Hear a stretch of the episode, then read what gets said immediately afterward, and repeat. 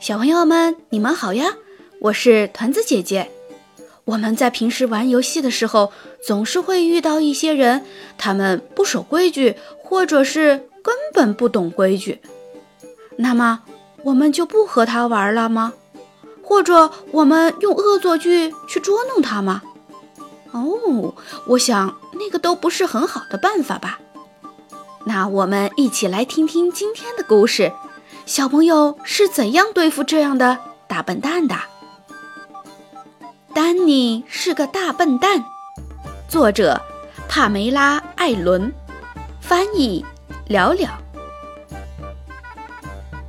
皮特叔叔的房子在海边的沙滩上，他和他的小狗米莉一起住在那里。我们都喜欢去找他玩，即使是在寒冷的冬天。我们会卷起裤脚踏浪，皮特叔叔会和米莉玩接球游戏，他每次都可以把球丢得好远好远，米莉总是能够接到球，然后把它叼回来。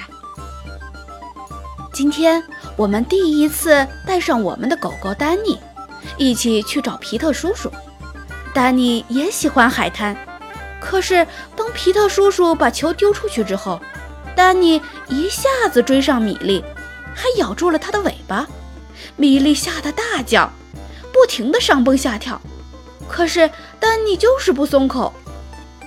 可怜的米莉，她用力地拉呀拉呀，扯呀扯啊，跑啊拽呀，喊啊叫啊，丹尼就是不松口。皮特叔叔喊道：“停下！”你这个淘气鬼，快松口！我们一起用力地向后拽，丹尼就是不松口。哦，可怜的米莉！丹尼累了，他终于放开了。皮特叔叔非常生气。我们回家了，他大声喊道：“以后再也不带这只蠢狗来了。”回到家，我们都很难过。我们希望大家都能在海滩上玩得开心。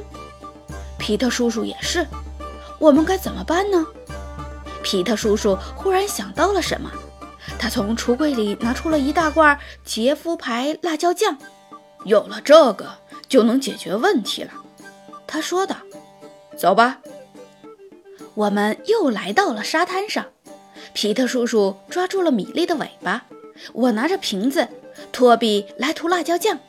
上上下下，左左右右，直到米莉的尾巴完全被辣椒酱涂满了。皮特叔叔丢出了球，米莉飞快地追了上去，结果，呜呜，丹尼吐着舌头。不要再涂辣椒酱了，波比说。我们把嚎叫的丹尼带回家喝水。我们都觉得对不起他，我们破坏了他的游戏，他看起来糟糕极了。我们希望丹尼也能在海滩玩得开心，我们该怎么办呢？在花园的仓库里，我们找到了一些绳子。托比把绳子交给了皮特叔叔。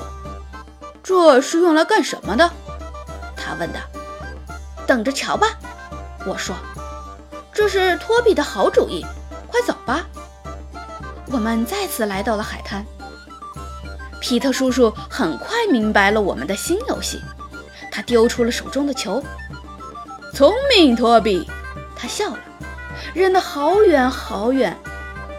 丹尼咬住了那条假尾巴。看，这是一场拔河比赛！托比喊道：“用力拉呀，伙计！”有的时候是我们赢。有的时候是丹尼赢，还有的时候谁也没有赢。不过没关系，现在每个人都能在海滩玩得很开心。